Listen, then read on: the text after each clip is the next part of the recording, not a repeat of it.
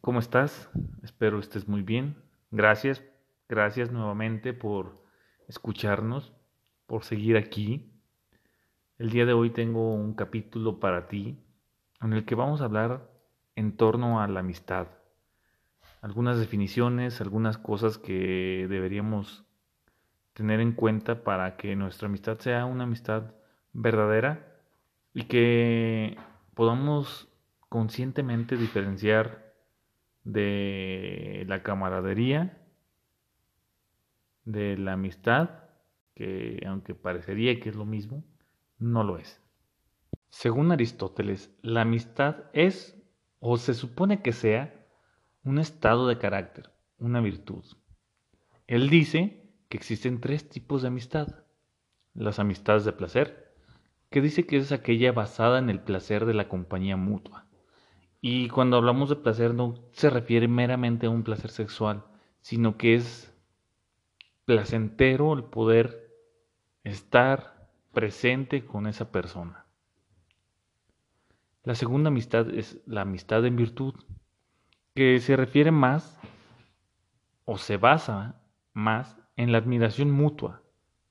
Es un tipo de amistad en la que te enorgulleces y admiras a, a tus amigos, a lo que hacen, a lo que se dedican, sus pasiones.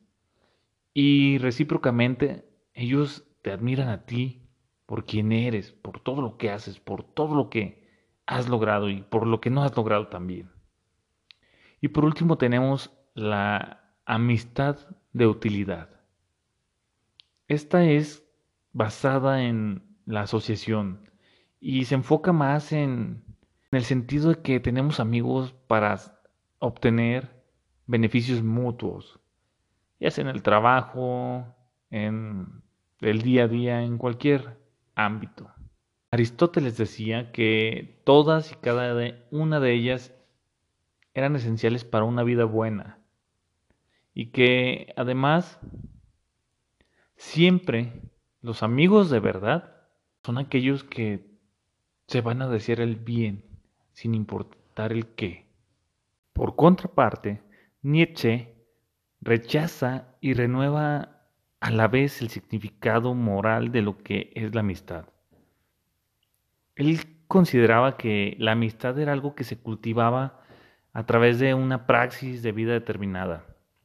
Decía que ésta se constituía en un grupo de iguales, que en tanto, cuando hablamos de igualdad, se refería a las mismas condiciones, y que esas personas en las mismas condiciones e, e iguales eran soberanas de su propia individualidad.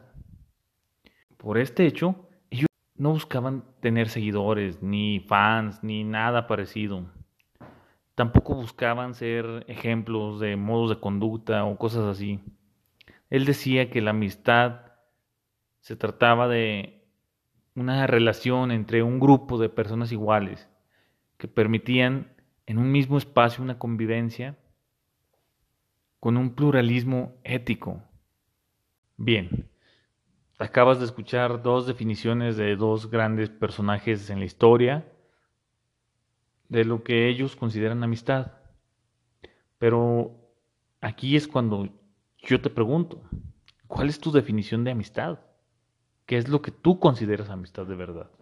Para mí amistad es una palabra que tiene un significado mucho más profundo del que viene en los diccionarios. Y sobre todo en estos tiempos donde todo es demasiado superficial, donde ya nada es puro, ni nada es profundo, ni, ni nos responsabilizamos de, de nada en general. Creo que hoy en día las personas solamente están en la búsqueda del beneficio propio de ellas mismas. Y eso complica que podamos definir de una manera un poco más concreta amistad. Y con esto no quiero que me malinterpretes y te diga que no hay amigos y que no existe la amistad. Claro que existe. Pero creo que todos sabemos bien con quién acudir para determinadas situaciones y sabemos realmente con quién podemos contar 24/7 así tengas años sin verlo o sin hablar día a día con ellos, y con quién no. Y también es válido. Y creo que también es necesario que comencemos a diferenciar quién son nuestros amigos de verdad, quién son camaradas y quiénes son solamente conocidos. Porque hay una gran diferencia entre estos tres. Y con esto no quiero decir que los conocidos o camaradas sean malas personas y que no puedan llegar a ser amigos de verdad. Pero creo que con nuestros amigos de verdad formamos conexiones y lazos que son extremadamente fuertes y que en muchas ocasiones ni siquiera son fáciles de explicar, simplemente son cosas que sentimos y que ahí están. Y que todas estas conexiones, todos estos lazos, no nacieron de la noche a la mañana, sino por el contrario, fueron construyéndose y fueron fortaleciéndose día con día a través del tiempo. Y así como muchísimas conexiones y lazos se fueron fortaleciendo, muchos otros se fueron debilitando y fueron inevitablemente desapareciendo. También creo que es necesario que remarquemos algunos factores que queramos o no se involucran en los procesos de la creación de, de una amistad verdadera. Y quiero mencionarte algunos que considero yo sí interfieren, tanto puede ser de manera positiva o negativa, en nuestra creación de amistades verdaderas. Uno, la personalidad. Creo que influye demasiado si eres una persona extrovertida o introvertida. Y que dependiendo de esto será un poco más fácil o un poco menos fácil poder desenvolverte en diferentes ambientes, entornos y círculos sociales con diferentes personas y crear en mayor o menor medida conexiones de verdad profundas que al final del día y con el paso de los días y del propio tiempo terminen siendo relaciones de amistad. Segundo, creo que el autoestima tiene que ver demasiado porque es el concepto de amor propio que tenemos hacia nosotros mismos. Y dependiendo de la cantidad de autoestima que tengamos, nos va a dar confianza en cada instante para mostrar nuestro verdadero yo y poder convivir con otras personas. Pero ojo aquí, cuando tenemos un exceso de amor propio, hay algo que se llama egocentrismo.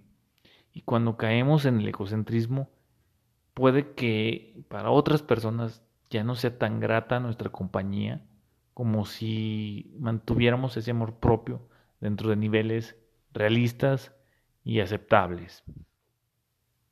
Tercero, el carácter. Carácter viene dado por dos cosas, personalidad y temperamento, que son piezas claves a la hora de desarrollar nuevas amistades o a la hora de no desarrollarlas. ¿Por qué? Porque la personalidad es algo que vamos desarrollando y es algo que nos define y nos identifica y nos hace exclusivos como individuos.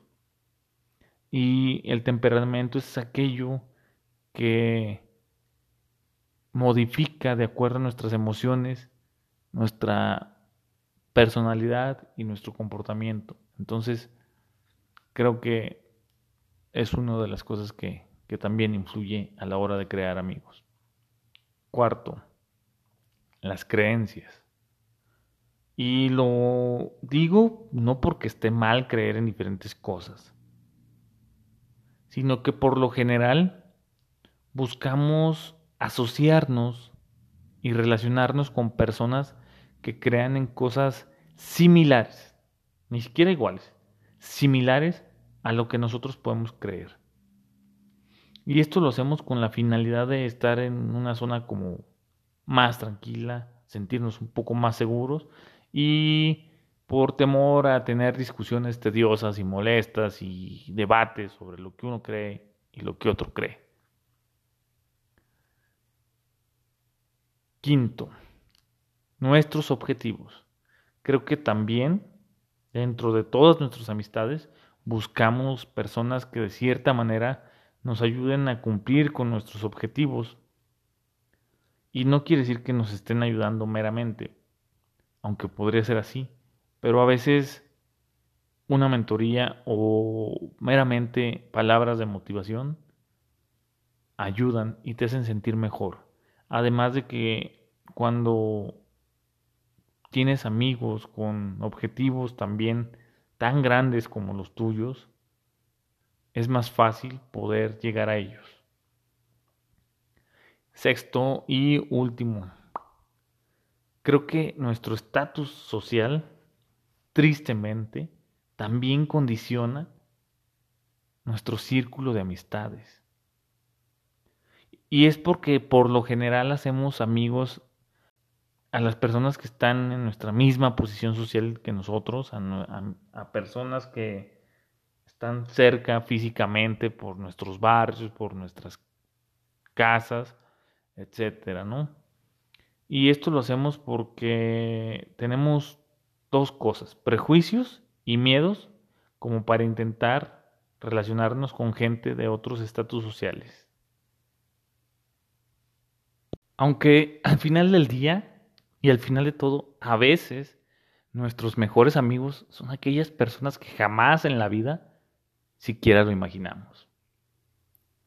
Al final, tener amigos de verdad es como tener hermanos que no llevan nuestra sangre o que no llevan apellido pero que con el paso del tiempo y de los días y de los años se van convirtiendo uno a uno en familia.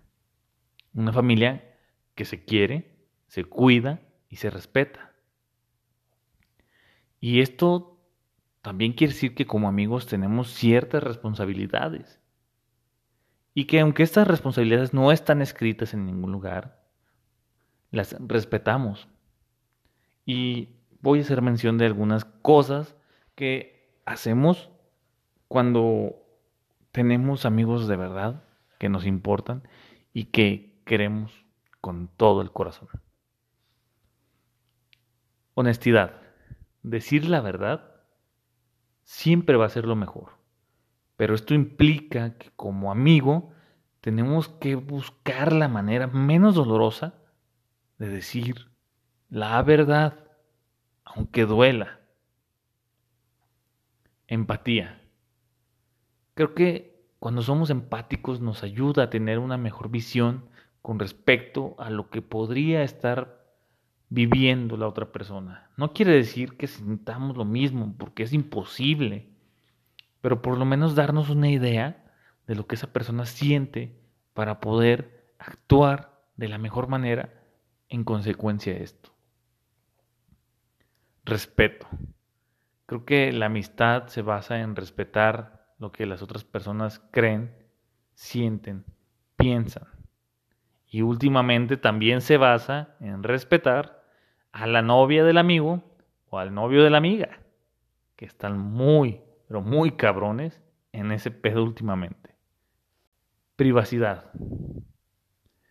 Privacidad no se refiere a que le vamos a guardar sus datos confidenciales o cosas así. Cuando hablo de privacidad, quiero decirte que es cuando alguien comparte secretos contigo. Tu único trabajo como buen amigo es guardarlo, callarte y si es posible olvidarte de ese secreto y no contarlo a nadie nunca en la vida. Porque no es algo que nos compete a nosotros. Ya para ir cerrando y no hacerte este capítulo tan largo, quiero que entiendas que todos podemos crear nuestras propias definiciones y conceptos, sobre todo en general, pero en este caso sobre amistad. Y lo que es verdaderamente importante es que esas definiciones queden claras para nosotros mismos. Y volviendo al tema de la amistad, quiero también decirte que en este mundo podemos crear muchísimas conexiones, unas más profundas que otras. Pero todas esas conexiones, mientras nos hagan bien como individuo, como persona, y aporten cosas positivas a nuestra vida, están bien, no importa qué tan profundas tan poco profundas sean. Para despedirme de ti, quiero primero decirte que pienses y te digas a ti mismo qué es amistad para ti. Gracias por escucharme en un episodio más de este podcast. Hasta la próxima.